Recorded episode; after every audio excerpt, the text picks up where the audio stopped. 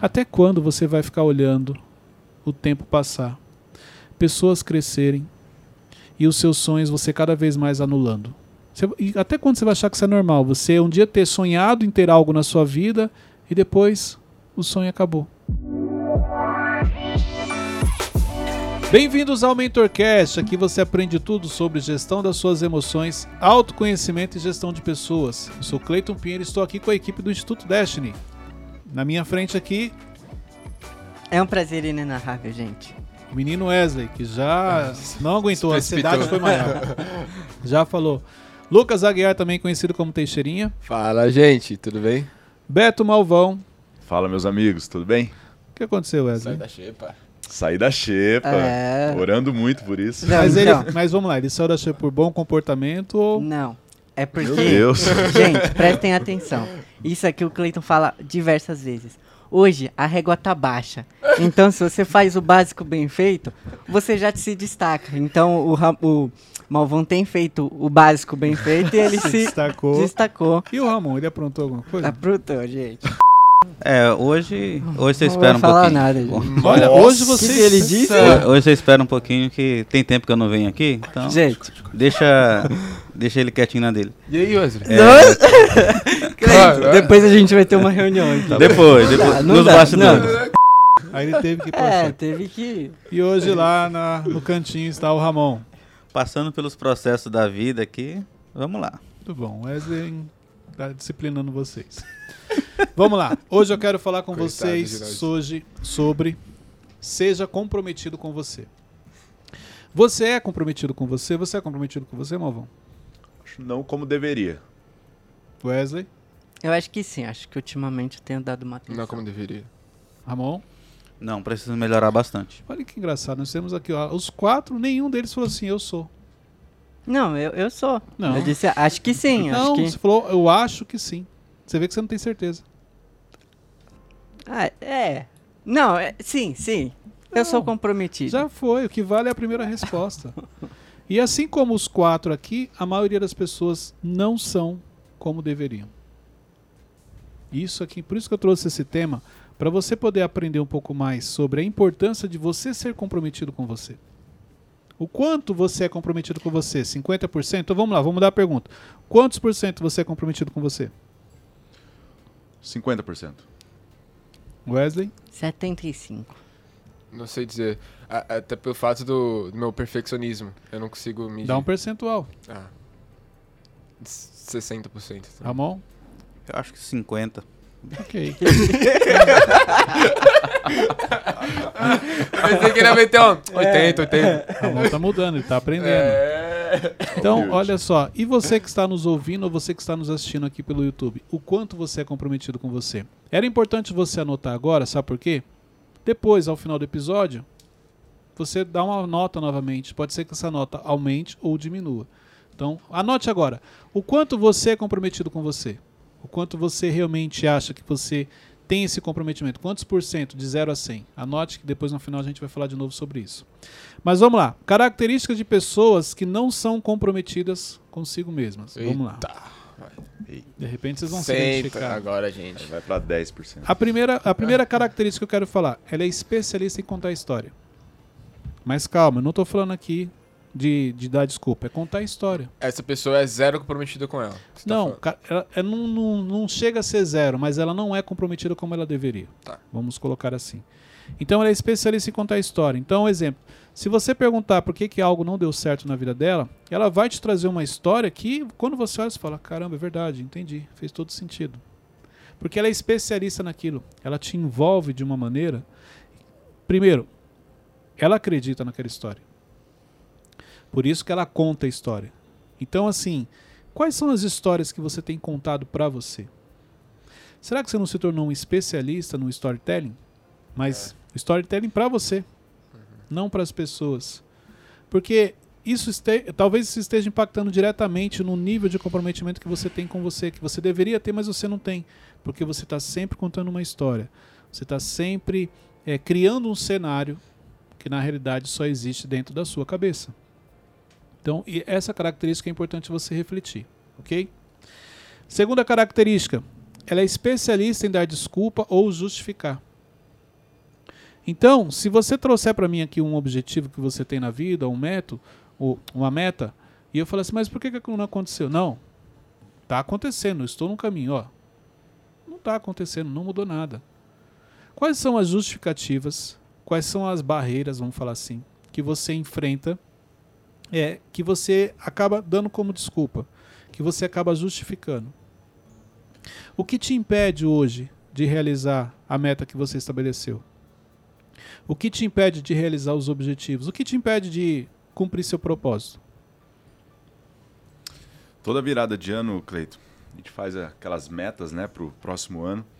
E uma das coisas que eu não consigo cumprir muito, que eu estou sempre dando desculpas, é em questão da qualidade de vida da saúde, sabe? Uma academia. Porque isso não é importante para você.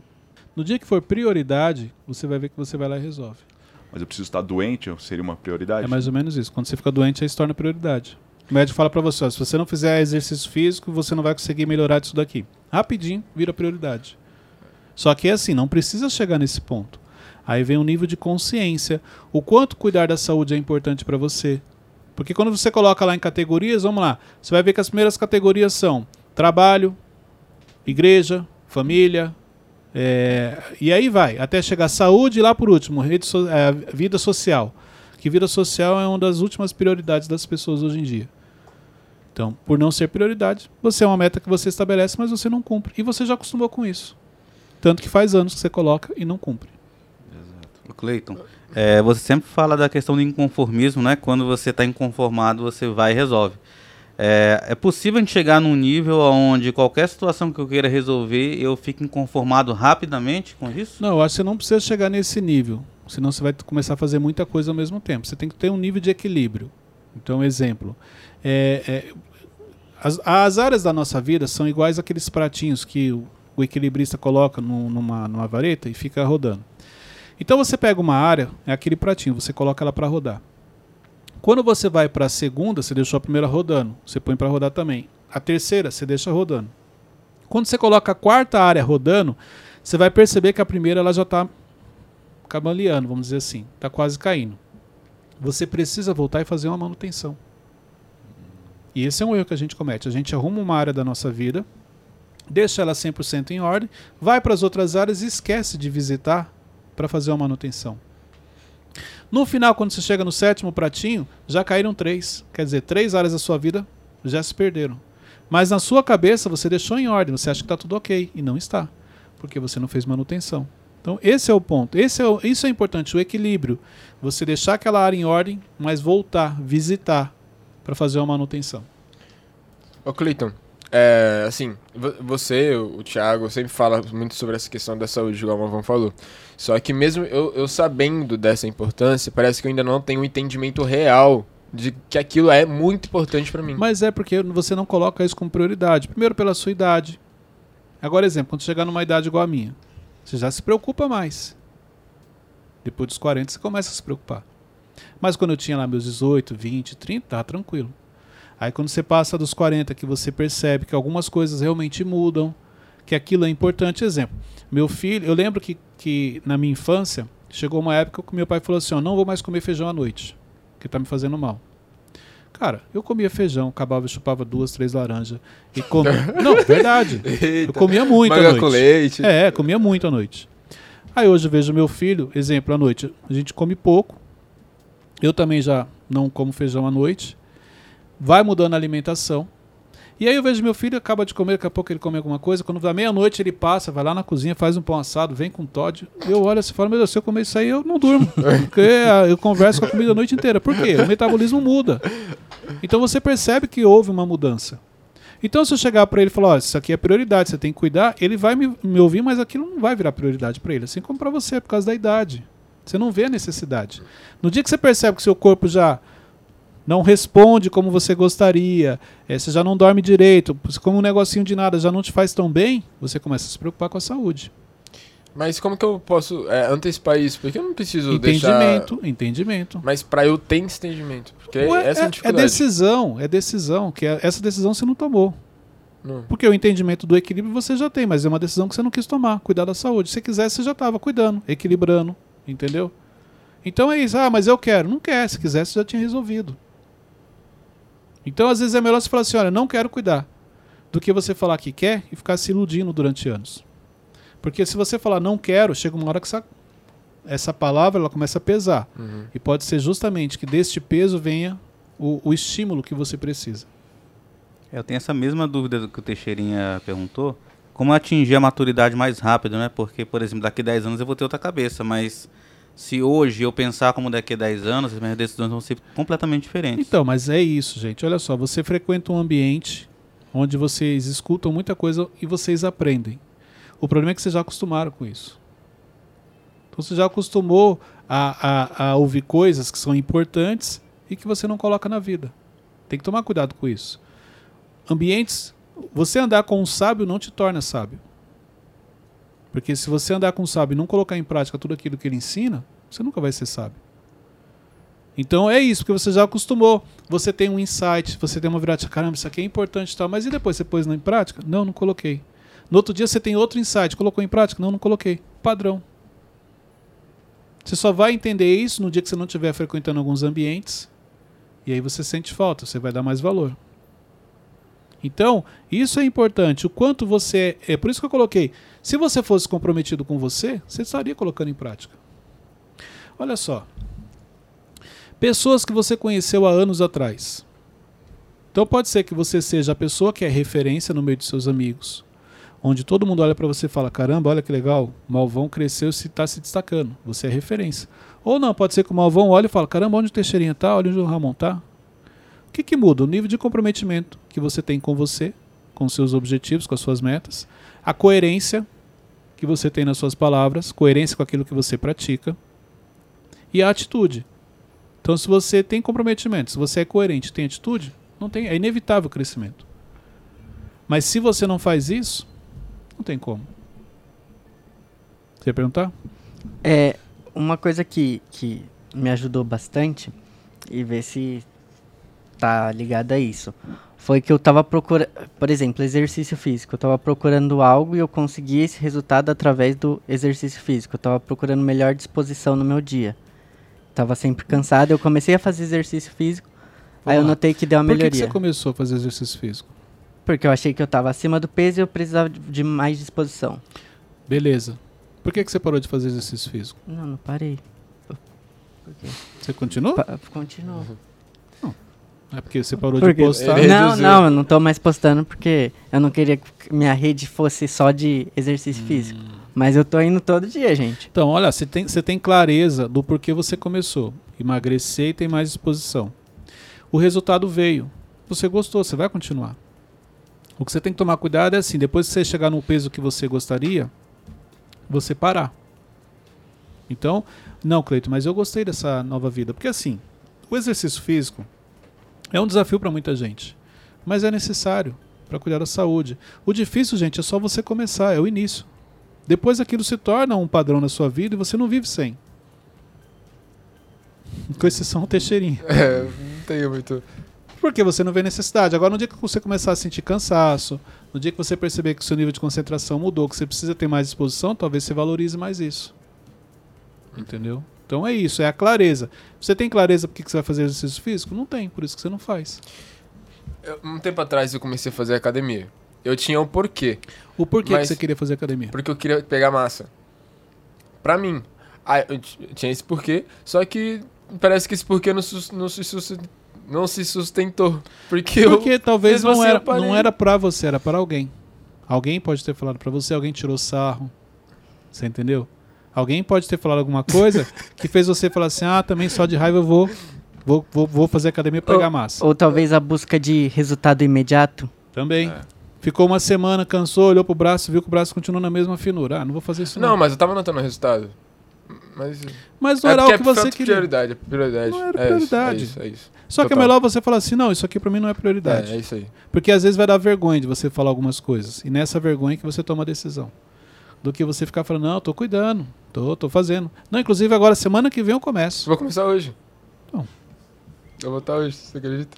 Mas se você não tiver a clareza do porquê você tá indo lá, daqui a pouco você para de novo. É, E aí é pior, porque você começa o padrão de começa e para, começa e para. Então não vou começar hoje não. Tá? Você já tinha intenção, então você já estava com intenção de parar. Para.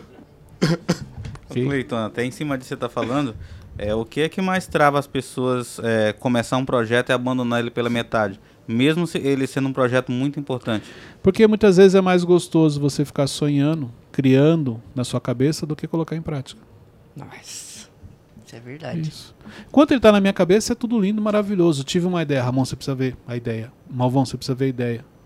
Ó, a ideia é isso, isso, isso. A gente vai fazer assim. Todo mundo fica entusiasmado. É isso aí, beleza. Começa a pôr em prática e eu descubro que não era do jeito que eu pensei. Esquece isso aí, filho. tive outra ideia. Quero, não, não, não ia dar certo. Então, é muito mais prazeroso, gostoso você planejar, dividir e todo mundo nem entender direito o que você está falando e embarcar na sua, do que realmente os resultados saírem através da prática. Por isso que muita gente vive nesse mundo apenas de planejamento. Começa e não termina, começa e não termina, começa e não termina. Os anos vão passando, não conquistou o que deveria, não por falta de talento, mas simplesmente porque ela prefere estar sempre compartilhando. Sabe pessoas que você conhece que toda vez que você encontra com ela tem uma ideia diferente. Toda vez que você encontra ela está fazendo algo diferente. Ela nunca tem constância no que ela faz. Foco, né? Por isso que o resultado Isso não, não é muito próximo a uma fuga da realidade, a um vício? É o que eu falei, é mais prazeroso. É mais gostoso. Do que você encarar e realmente colocar. Olha só, quantas ideias você já teve? Se- Imagine se uma ideia que você teve há dois, três anos atrás, se você estivesse fazendo aquilo até hoje. É o plantar para colher, né? Por que, que o Mentorcast existe? Porque um dia nós começamos a fazer uma live no Instagram para 12 pessoas. Eu lembro que no segundo dia foi para 16, eu sozinho lá, na época da pandemia. Claro, diante de uma direção que Deus deu, cobrando, já era para estar fazendo. E aí você começa a fazer live, live. Então, assim, chega uma hora que, peraí, vamos, vamos fazer um podcast. Como nós já estava, já estava fazendo isso antes, então não foi problema. Mas se eu não tivesse começado aquela live, ou se eu tivesse parado, vamos falar assim, comecei e parei, porque ah, não deu resultado. Comecei e parei. Você acha que talvez estaríamos aqui? Não. Amanhã você vai perceber o que vai transformar, no que o Mentorcast vai se transformar. Só que quando ele realmente for grande, vamos falar assim, no- quando ele se transformar em algo maior, as pessoas talvez nem vão lembrar que nós começamos os quatro, os três, tinha 50 pessoas, 50 visualizações, 30 visualizações. As pessoas não vão lembrar. Mas é essa constância que falta na vida de muita gente. Se você olhar, olha só, de, um, de uma live que começou para 12 pessoas, no segundo dia foi para 16, hoje quantas pessoas já são abençoadas e são impactadas com o MentorCast? E o que, que é preciso fazer para romper com esse padrão de começar e não terminar? Ter clareza. Por que você começou a fazer isso? Você começou para fazer para ter like? É uma clareza, não estou falando que está certo ou está errado. Comecei, Cleito. Quantos likes você quer? Eu quero 100. Então você começou com 10, continua, daqui a pouco 20, 30, você vai chegar no 100 que você gostaria. O problema é que o discurso, as pessoas estão muito preocupadas em que o discurso seja algo que todo mundo vai gostar. Não, não é like não, pô, para com isso aí. Se liga, é propósito. Não é propósito, você quer like. E não tem nada de errado com isso. Mas fale a verdade pra você pelo menos uma vez. Você entendeu? Então é isso que falta. O discurso, o motivo pelo qual eu estou começando aquilo, eu falo que é uma coisa e na realidade não é. Por isso que eu me perco. Por Ô, isso que eu mudo. É importante também silenciar outras vozes, né? Porque se você fez uma live para 12 pessoas, alguém chega para você, para com isso, não deu certo.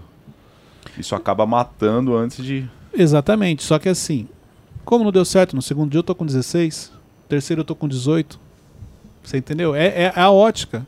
Não, mas olha, o fulano tem mil. Não, mas quantos anos ele está fazendo isso?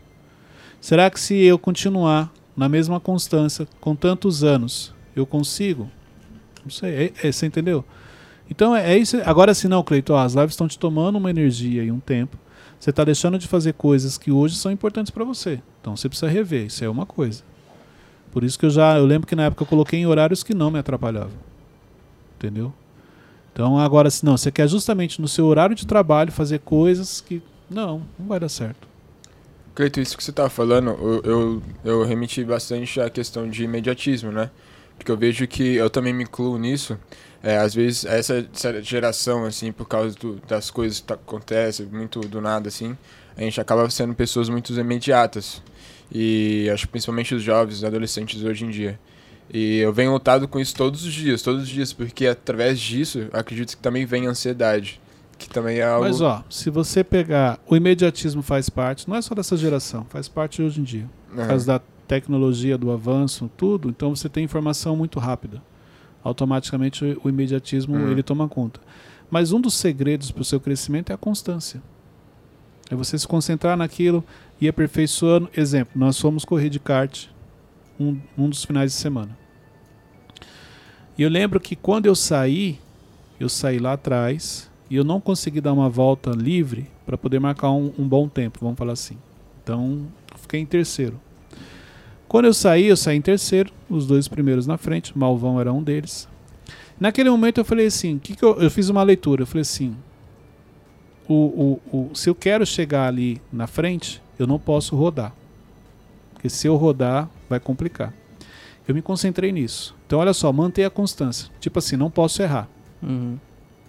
Foi só questão de tempo, passou uma duas voltas, o Malvão e Rodou. o meu filho se enroscaram na frente, os dois pararam. Aí eu passei. Aí eu percebi que eles dois estavam atrás de mim, em cima. Eu falei assim, mesmo assim eu tenho que manter o controle, eu não posso, porque não, é, é, é mais ou menos isso que você faz na vida. Eu não posso deixar o meu emocional tomar conta, senão eu vou frear depois, ou vou acelerar onde deveria frear e eu vou, eu vou rodar, vou me perder. Então eu mantive ali me concentrei no controle emocional. E os dois pressionando atrás. Quando eu olhei, os dois de novo se enroscaram e bateram. Aí, olha só, aí vem a zona de conforto, porque eles ficaram muito para trás. E eu comecei a dar volta tal, e eu percebi que eu estava muito à frente. Mesmo assim, eu mantive a, a concentração. Aí o que, que eu fiz? Eu lembro que eu olhei pro, Relógio. pro relógio, pro tempo, e ele sempre dava 31, 32, 33 cada volta. Eu falei, eu quero fazer abaixo de 29. Então eu estabeleci ali uma nova meta. Por quê? Porque eu não ficasse na zona de conforto. E aí eu fui buscando, não cheguei nos 29, mas cheguei no 30 ponto alguma coisa. Mas ali me ajudou aí até o final. Mantive a constância, mantive a concentração e ganhei. Então, você consegue trazer isso para sua vida? Sim. Porque olha só, quando eu saí, tinha gente na minha frente, quer dizer, tinha gente que estava em níveis acima do meu. Mantive a constância. Vou errar o mínimo possível. Comecei a olhar e percebi que eles estavam cometendo alguns erros. Não posso errar.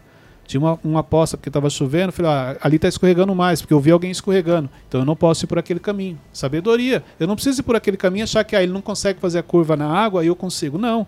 Ele foi, não deu certo, então eu não posso ir naquele caminho. Concentração. Se eu ficasse olhando para o lado, achando que eu já ganhei, a chance de errar aumenta. Porque eu ia ter certeza que eu estava no caminho. Não, eu mantive a concentração. Estabeleci uma meta dentro do, do, já, do objetivo. Você fala, não precisava estabelecer meta, você estava em primeiro. Precisava para manter a minha concentração, para ter algo para me apegar. Então hoje você, a sua produtividade é quanto? Você produz 100 por dia? Será que eu consigo chegar a 120? Cheguei no 120, vamos para 130? É igual a live, começamos com 12, vamos para 16, 16 vamos para 18, vamos para 20. É isso, e as pessoas não fazem isso. Cleiton, Primeiro, todo mundo está errando. O que, que tem se eu errar? Você é mais um. Você começa a olhar para a maioria, por exemplo, se eu estivesse olhando para todo mundo lá na hora, eu ia cometer os mesmos erros. E talvez não estaria aqui contando dessa maneira. Poderia estar contando de um outro jeito. Um erro que eu cometi que eu aprendi. Na vida não é diferente. Então, concentração, constância e clareza é importante. O que eu ia te perguntar, então, trazendo a questão do kart, velocidade, então, às vezes não é tudo, né? Não é tudo, que é o Acaba que ele falou do imediatismo. Você querer estar na frente, querer fazer rápido. Quando começou, eu pensei, falei, bom, não são três voltas, quatro voltas, vai demorar um tempo. Se eu mantiver uma linha aqui, onde eu não vou me arriscar, onde eu não vou rodar, existe uma grande chance dos dois rodarem porque eles estavam brigando pela primeira posição. Então nem sempre é, a velocidade ela te ajuda. A constância sim. Claro que tem momentos que talvez, exemplo, se vocês não tivessem rodado, eu teria que ir um pouco mais rápido, sim, mas aí porque todo mundo já estava mantendo uma constância numa velocidade maior, é diferente. Mas não era a situação daquele momento. Tem uma frase do Thiago que é muito interessante, que fala que é melhor você caminhar certo do que correr torto. É isso. Só que no dia a dia as pessoas não pensam assim. Ah, não, o Teixeira já está tendo resultado, essa tá tendo. Não, eu quero resultado também. Calma. Verif... Olha só. Quantas pessoas já tiveram resultados? Primeiro do que você e já sumiram, inclusive. Ficaram para trás. E você continua ali, ó. Porque você está no caminho. Por quê? Porque elas quiseram acelerar algo, quiseram pular um processo, quiseram pular alguma etapa e por isso se prejudicaram. Mas, Cleiton, no exemplo lá da poça d'água, tá todo mundo passando por ali, e... mas e se você passasse e desse certo? Não seria tipo diferencial, onde o Cleiton se destaca? Mas era um risco. Poderia dar certo? Sim. Só que toda vez que eu passasse, ia exigir de mim um nível de concentração maior. Então, olha só. Ok. Cinco pessoas passaram e rodaram porque passaram na poça d'água. O Cleito passou e não rodou. Ok. Isso não quer dizer que todas as vezes que ele passar depois ele não vai rodar. Porque é um ponto onde existe um risco grande daquilo acontecer. Igual na vida. Na vida tem situações, tem ambientes que você frequenta e você não fez nada de errado. Continua frequentando esse ambiente. Quanto tempo precisa para você também errar? É disso que eu estou falando. Então, se ali já existem indicadores que as pessoas que passam por ali erram, não adianta você achar, não, eu não vou errar porque eu sou blindado. Sim, você é blindado. Mas se você não vigiar, você vai errar. É o dia que o seu emocional não está bem. Exemplo, era um momento de descontração meu. Momento que eu achava, não, aqui eu já conheço, aqui eu não rodo. É nesse momento que eu vou errar. Momento que eu tenho certeza do que eu estou fazendo. Entendeu? Que cai um comodismo. Exatamente. Comodismo, a certeza, o inconsciente, é, é, aquela coisa que vai no automático. Não, aqui eu já passei, passei cinco vezes. Eu, não, mas o pessoal roda. Não, mas eu passei cinco e não rodei. Pronto, nessa daí que eu acho que eu já sei que eu vou rodar. Uhum. Porque o nível de concentração diminui. Ok? Vamos lá. Outra característica de pessoas que não são comprometidas. Ela fica paralisada diante dos problemas. Quando ela está diante de um problema, ela fica paralisada. Ela não consegue focar na solução, ela fica focada no problema. Ela fica querendo saber, meu Deus, por que isso aqui aconteceu? A questão é, já aconteceu, como eu vou resolver? Qual é o aprendizado que eu tiro dessa situação? E não você ficar parado diante da. Olha só, nós estamos chegando na metade do ano, certo? Uhum. Não, Não. terceiro mês ainda. É. Só para ver se está prestando atenção no, no que eu estou falando. É, mas faltam três. Pra mim, isso é pouco. Então, né, falta três para metade. Então, nós estamos na metade da metade. É. Os objetivos que você estabeleceu para esse ano, quantos você já realizou? Se- talvez nenhum de vocês aqui sabe me responder. Sabe por quê? Porque você não está visitando eles. Sabe quando você vai visitar? No final desse ano. Deixa eu ver como é que foi meu ano. Já foi. Você tinha que visitar agora, porque talvez tenha um objetivo que você colocou que você ia cumprir até março. E março já está acabando. Esse é um erro, tá vendo? Mas se- olha só, se você que estabeleceu os objetivos para você não vai lá visitar, se você não tem comprometimento com esses objetivos, você acha que quem vai ter? Uma maneira que eu faço para eu estar sempre visitando isso, eu faço o que o Teixeira comentou. Eu coloco na parede do meu quarto, onde eu posso estar Qual foi a última vez que você olhou? Hoje. Ótimo. Todo dia no meu devocional eu, eu oro lá. Existe uma grande chance de você realizar, porque você a todo momento está olhando para ele. Mas não é todo mundo que faz isso. Se você não for comprometido com aquilo que você estabeleceu para sua vida, ah, mas eu sei que Deus tem planos maiores. Claro, tem planos maiores. Não tenha dúvida disso, mas você está fazendo a sua parte? Você é comprometido? Se você não é comprometido com os seus os objetivos, imagine com os que Deus tem para você. Uhum. Que são maiores, vão exigir mais de você. Isso aqui é importante. Outro ponto aqui, ó. Não tem o apoio que acha que precisa. As pessoas, quando não têm um apoio que elas acham que, que é necessário, isso aí interfere no comprometimento delas com o objetivo. Então, se eu falar assim, por que, que você não bateu o seu objetivo? Por que, que você não está alcançando a sua meta? Ah, ninguém me apoia. É aquela dependência emocional, né? É, minha esposa, meu marido não me apoiam. Ah, o meu líder não me incentiva. Ah, o meu pastor não faz isso. Sempre. Não. E você? O objetivo não é seu? Ou você, quando colocou o objetivo, você colocou lá, é, inclusive com participação especial do meu líder. Inclusive, Uhum. quando realizar, X% é dele. Você não faz isso. Mas na hora de dar desculpa, de contar a história, você inclui ele. Na hora de dar justificativa. Então, muito cuidado com isso. E o outro ponto que eu anotei aqui é que a pessoa não quer sair da zona de conforto. Gente, a maioria das pessoas não querem sair da zona de conforto. Não querem mudar de vida, não querem. Tá, tá bom ali. Não está como ela gostaria. Assim, não tá bom, mas também não tá ruim. Não tá como eu sonhei, mas também eu não tenho problema para resolver. Por que, que eu vou mexer com isso? Então ela tem, ela já se acostumou. Ela tem prazer em ficar na zona. A zona de conforto não é ruim não, gente. Zona de conforto geralmente você tem rotina, você já sabe os problemas que você vai resolver. Você já sabe o que pode acontecer. Por isso que as pessoas gostam da zona de conforto. Só para vocês entenderem, a zona de conforto é o que vocês estão vivendo agora. Vocês estão sentados, estão na zona de conforto. Se eu falar, ó, tira a cadeira, fica em pé.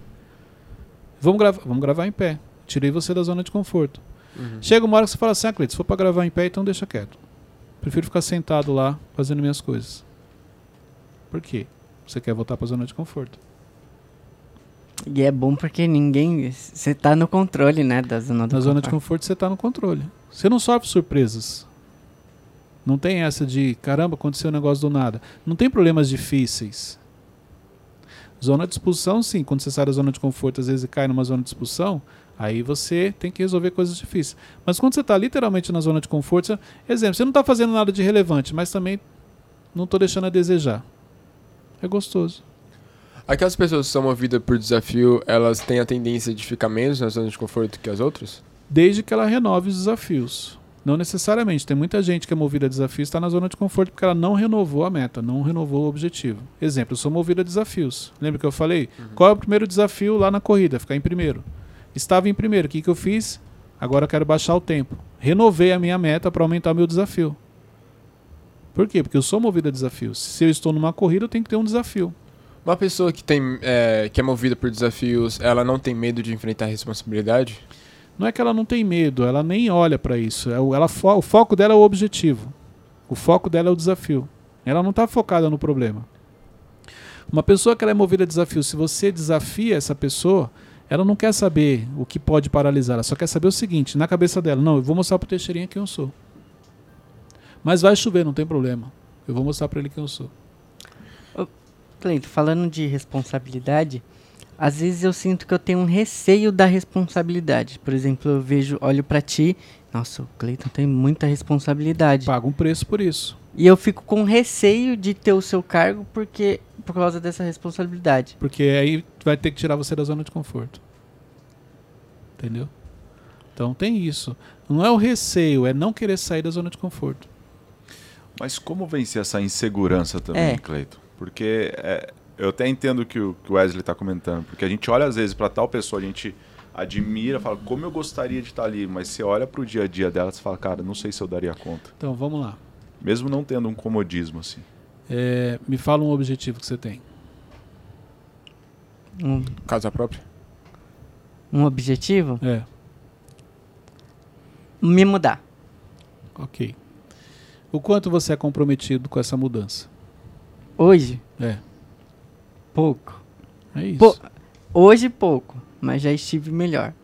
Por quê? Então, Porque pouco. quando você, quando você esteve melhor, quando você morava longe, que você veio morar perto. Isso. Aí morar perto te levou para a zona de conforto. Então, um das, dos padrões que você pode carregar é o de gostar da zona de conforto. Então, eu, no meu caso, é, faz muito tempo que eu não sei o que é uma zona de conforto. E olha que, para mim, antigamente, eu era uma pessoa metódica. Eu gostava dos processos. Então, tudo tinha, que- tudo tinha que fazer sentido. Então, eu não gostava de mudanças de última hora. Eu não gostava de alterações. Então, assim, se você planejou, para mim, tinha que ir até o final por causa do meu temperamento analítico. Aí, eu, só que eu trabalhava numa empresa que era dinâmica, mudava direto. Então eu tive que me adaptar a isso. E eu gostei. Hoje, no nosso dia a dia, nossa rotina, é dinâmico.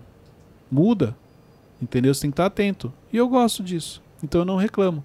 Mas para quem quer ficar na zona de conforto, não vai conseguir. Agora vamos lá. Eu tenho objetivos. E os meus objetivos eu quero realizar, eu quero alcançar. E eu pago um preço igual você falou decisões importantes, ambientes de pressão. Por quê? Porque o nível do meu comprometimento com os meus objetivos é alto. Então eu não tenho problema de passar por algumas coisas, eu faço a leitura certa. Exemplo, não espero o meu dia tranquilo. Não, as pessoas quando vêm falar comigo vêm trazer um problema. Você passa pelo processo focando no futuro. Exatamente. No desafio. Acreditando. E aí, quando eu olho na história, eu percebo que Deus, quando ele age com as pessoas, ele mostra o final, mas ele não fala do processo. José do Egito. José, Moisés. Então, é assim que Deus age. Então não adianta eu querer entender tudo. Só que no final, vale a pena. Já vivi situações. Exemplo, primeira vez que eu fui em Israel, fui com a Luciana. Quando eu olhei, eu- quando a gente chegou lá, eu lembro que eu olhei e falei assim: valeu a pena. Nós estamos em Israel. Valeu a pena. Muitas vezes coisas que ela abriu mão, porque eu estava em reunião, estava resolvendo coisas, problemas. Lugares que ela queria sair não deu, não, porque eu vou trabalhar. Então você olha e fala: poxa, valeu a pena. Mas se você não tiver o olhar certo, você desiste. Então, exemplo: quantas vezes ah, vocês estão descansando no domingo eu estou trabalhando? A, a maioria vocês também estão trabalhando, mas tem situações. E nem por isso eu chego na segunda-feira e falo: caramba, o que, que você descansou ontem? Eu trabalhei, você tem que trabalhar. Não. Cada um tem o seu processo, cada um tem o seu tempo, cada um tem o seu nível de comprometimento. Uma coisa eu, eu sei, eu tenho certeza. Quem quer trabalhar, tem trabalho. Você pode ver, a pessoa que ela quer trabalhar realmente, que ela quer crescer, sempre tem algo para ela fazer. Assim como no dia que você não quer, você consegue criar uma justificativa, alguma coisa para não fazer aquilo. Mas então faz muito tempo que o meu, a minha rotina é dinâmica. E está tudo bem, porque a expectativa gerada já está alinhada com o meu dia a dia. Tem dia que você está cansado, Cleito? Sim. Normal, porque eu sou um ser humano. Tem dia que você pensa em parar, desistir? Dependendo, sim. Mas é aquela coisa que vem já passa rápido. Mas dá pra ver que você acha o equilíbrio, que nem você tirou um tempo com a sua família pra andar de kart. Pra É se isso. divertir. Então naquele momento eu estava com eles. Você- mas naquele dia você fez alguma coisa? Sim, eu tirei. Aquele dia eu tirei para descansar. Por quê? Porque no outro final de semana eu não tinha descansado. Eu voltei de Israel, olha só. Nós voltamos de Israel cansado. No outro final de semana eu trabalhei. Vocês nem ficaram sabendo. Aí nesse falei, não, este sábado eu vou descansar. Então tiro a parte da manhã pro Cleiton, fui jogar videogame. Parte da tarde, saímos, fomos pro kart. À noite, saímos, levei eles para comer um fundi.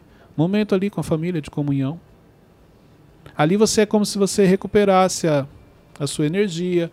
Ali você é, é, vo- você dá aquela revigorada, vamos falar assim, só que em família. Porque a família é a base de tudo.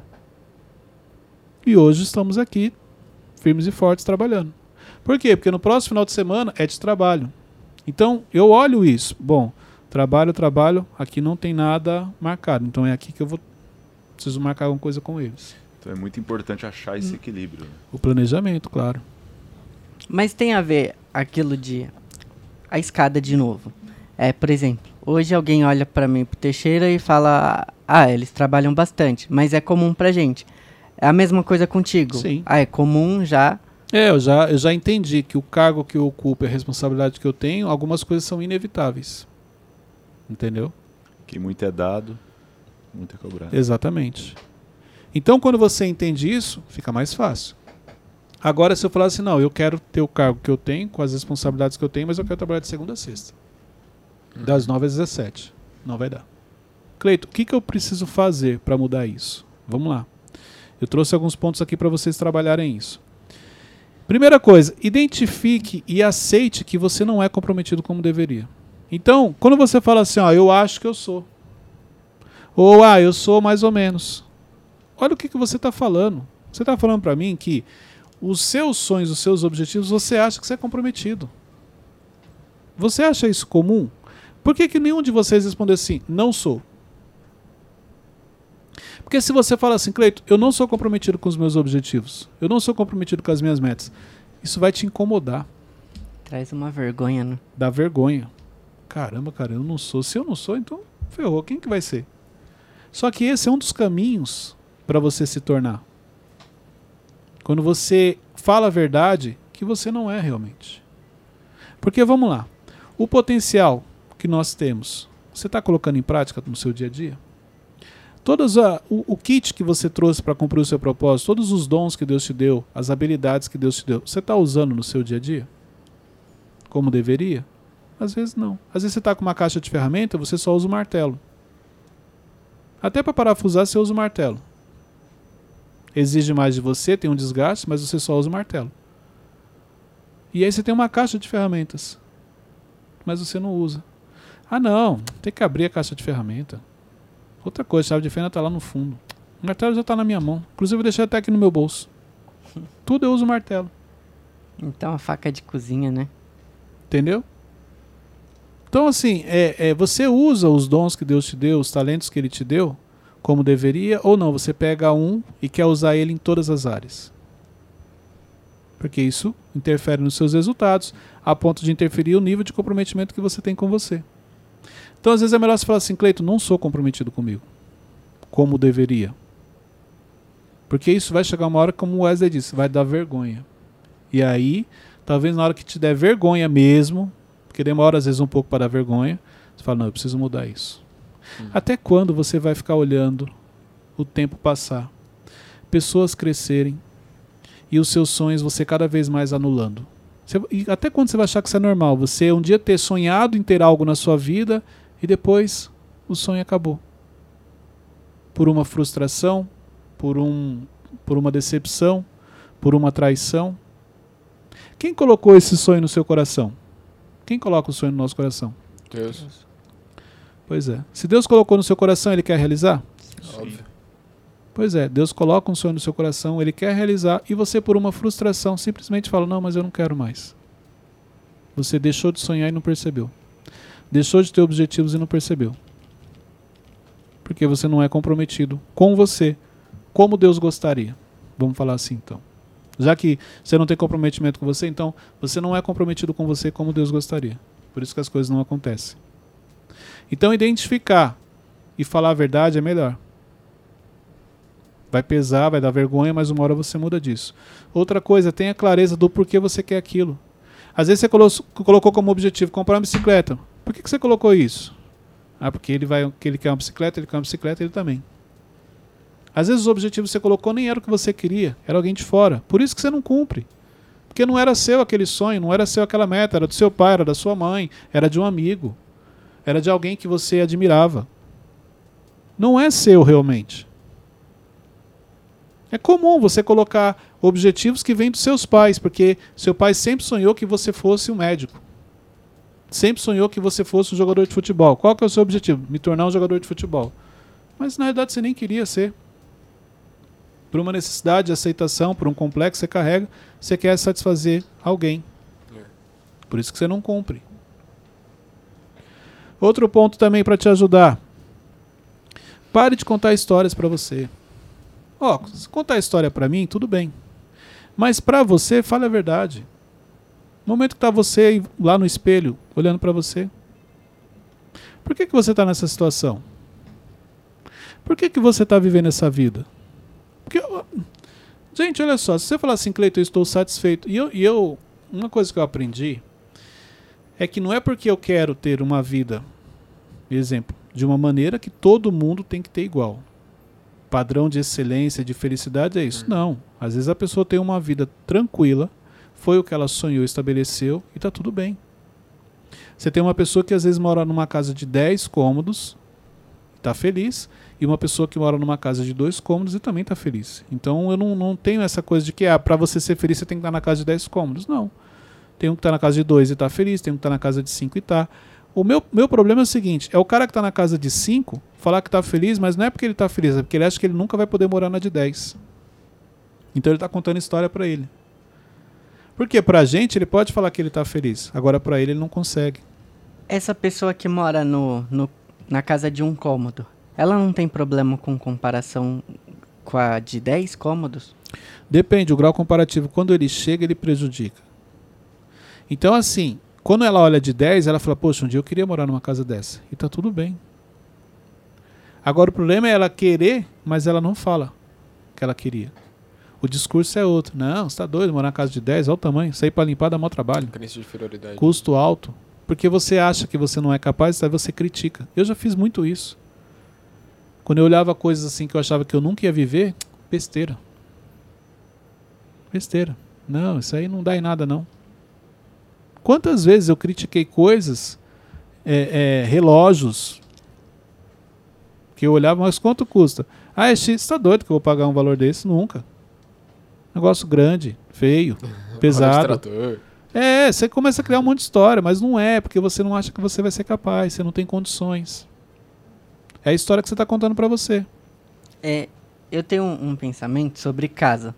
É, eu sempre eu morei em casa grande. Aí eu sempre penso aqui, eu não quero morar em casa grande porque dá trabalho limpar. Mas isso realmente é porque eu Não, não, quero ou se, Isso pode ver porque você viu sua mãe, exemplo, se matando de limpar a casa. é. E aquilo te trouxe. Então, é isso. Então, quando você olha sua mãe se matando para limpar uma casa, você atrela casa grande a algo ruim, algo negativo. E aí você acha que casa grande representa algo negativo. Aí você fala que você não quer. Entendeu? Não Então- que você realmente não queira. É porque por ver a sua mãe sofrendo, limpando casa grande, você acha que casa grande representa algo negativo. O problema é se lá no fundo isso for um desejo seu, vai virar um conflito. Aí você vai para uma casa grande, mas aquilo vai te fazer mal. Até você identificar realmente o motivo e trabalhar isso.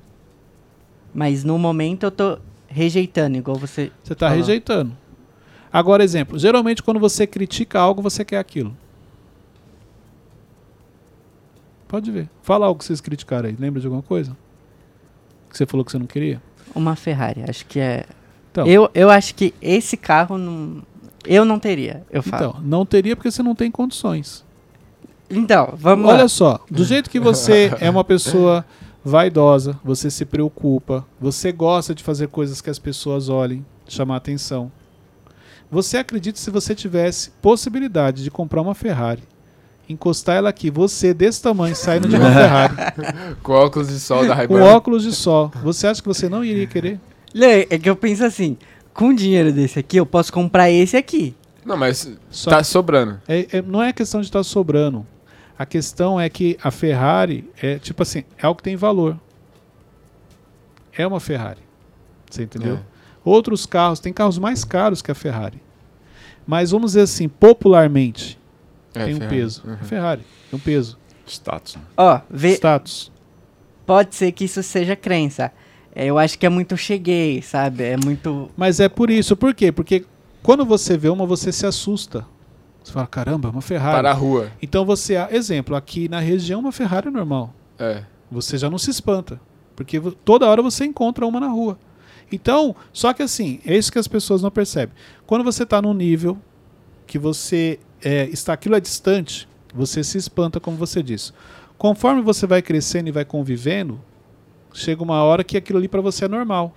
Aí você começa a fazer conta e fala, poxa, eu tenho condições de Ferrari. Vou comprar uma que era o meu sonho de infância. Engraçado, mas na infância você criticava. Hum. Ó, eu pensei numa coisa agora. Vê se isso tá ligado. É. Eu penso, como que eu vou chegar lá no bairro dos meus pais com uma Ferrari? Não dá. Só que no dia que você tiver uma Ferrari, você não vai no bairro dos seus pais. É isso que você não pensa. Pode ver. A, a Ferrari, ela não é um carro para você andar no seu dia a dia. Quem tem Ferrari, geralmente o cara sai no final de semana. É um, é um, é um Lazer. é, é lazer. Não é um carro para trabalho. É um carro pro final de semana, para você curtir com os amigos. Você vai ver que você, a sua, o seu ciclo de amizade já é outro. Pessoas que têm carros. Outros carros que você Aham. chega e a Ferrari é apenas mais um carro. Então É. muda. Só que por que, que você não consegue fazer essa leitura? Porque você ainda está um pouco distante daquilo. Então você não entende realmente o cenário. Aí no dia que você conversar com um cara que tem uma Ferrari, você vai perceber aquele, caramba, você tem outro carro? Tenho. Mas é a Ferrari? Não, a Ferrari é só pro final de semana. Ferrari é para sair uma vez ou outra. Ferrari é quando eu quero impressionar, quando a gente marca alguma coisa. O carro estratégico. É um sonho de infância de muitos? Sim. Mas aí você percebe, ah, não, eu achei que você trabalhava com ela, pô. Não. E quando você vai visitar a fulano? Não, eu vou no outro carro. Faz sentido. Já vai querer comprar a Ferrari. É, já mudou toda a, ótica dele. Mas é, você entendeu? Você viu o tanto de história que ele contou? Aham. No final, se ele falou da Ferrari, é que ele sonha em ter uma Ferrari. É, que chama bastante atenção. Então, se entendeu? chama atenção. Mas peraí, que carro você gostaria de ter sem, sem, a, sem ser a Ferrari? Uma GLE. 600. Vai falar que não chama atenção? Um carro grande daquele? Chama, mas Então. é que a Ferrari é, é- Ó, vou te trazer outro exemplo. Só dois lugares. Eu vou pagar tão caro pra ter só dois lugares. Não, mas a, a Mas não proposta é um- do carro não é aquela. A proposta entendeu? não é você sair em família, É. é você e a sua esposa, você e sua namorada. É curtir, mano. É... Então, é- acho que é crença, porque eu Mas penso. é lógico o que é dinheiro que eu crença. vou gastar nisso, eu posso comprar um Só carro que, que- É tem sete iPhone. lugares. É, mesmo, é igual o iPhone. Você tem iPhone? Tenha. Trocaria hoje? Trocaria. Não, eu falo por outra marca. Não, não, não. Mas você pode reparar que antes de você ter iPhone, você criticava. Ah, pode ser que eu falava que é muito caro. Pode falar que ser. sim, mano. Fala que sim. Então, enquanto você não tinha condições de ter um iPhone, você falava, mano, ah, imagina, besteira. Negócio da maçãzinha, mas muito caro. Depois que você tem um, aí você não quer mais trocar. Você não quer mais sair. Tem gente que faz? Tem. Mas pelo menos boa parte das pessoas que tem iPhone, aí você começa. Aí do iPhone você vai pro, pro Mac, Aí você vai pro relógio. iPad. você vai pro iPad, aí você vai entrando no mundo. É. Outro ponto, aceite que você é capaz. É a mesma coisa, você acha que segundo dia você pode ter uma Ferrari? Sim. Acha mesmo? é o que eu falei. Não, Se você falar, olha só, se você falar assim, Cleiton, eu acho que eu não vou ter condições de ter uma Ferrari. Vai chegar um momento que isso vai te incomodar. O problema é quando você fala sim, porque você não quer ficar por baixo, porque você não quer transparecer É, que você tem complexo. Não, eu. É, não, é verdade, porque eu pensei aqui, eu já ia falar isso. Ah, não uma Ferrari, mas um carro legal. Você entendeu? Ah, o que, que é um carro legal? Ah, um. Tá vendo? Não tem clareza. É isso que eu tô te falando. Então era melhor você ter admitido na primeira. Não, Cleiton, eu acho que eu não sou capaz. Aí você vai ter uma direção, alguém vai falar, cara, deixa eu te falar uma coisa, você tem talento. Ó, a idade que você tem, a cabeça que você tem, você tem condições de ter uma Ferrari um dia sim. Aí você já, é? Ó, não tinha pensado nisso. Principalmente se esse cara tem uma Ferrari. Não, eu tô dando um exemplo. Hum. Agora o problema é o seguinte: exemplo, eu quero te dar uma palavra de incentivo, eu quero te dar uma direção. Wesley, você acha que um dia você tem condições de ter uma Ferrari? Eu acho. Então, beleza. Ele acha, tá tudo bem. Se você falasse não, eu falar, cara, não, não pensa assim. Você não vai ter condições de ter uma, você tem condições de ter duas ou três. Se você continuar com essa dedicação, com esse comportamento, com essa busca, colocando em prática o que você está aprendendo. Ó, você- aí você recebe conselho. Mas quando você fala que sim, ah, então tá bom, então ele sabe o potencial que ele tem. Vixe. Vrum, vrum. Já começou a sonhar com a Ferrari. Vamos lá. Outra coisa aqui pra gente encerrar. Se você quer realmente ser comprometido com você, faça o que é necessário e não somente o que você gosta. Esse é um dos maiores erros que as pessoas cometem. Porque para você realizar os seus objetivos, as suas metas, não dá para você fazer o que você gosta. Você precisa fazer o que é necessário. Hoje eu faço o que é necessário para amanhã eu fazer somente o que eu gosto. Uau. As pessoas invertem.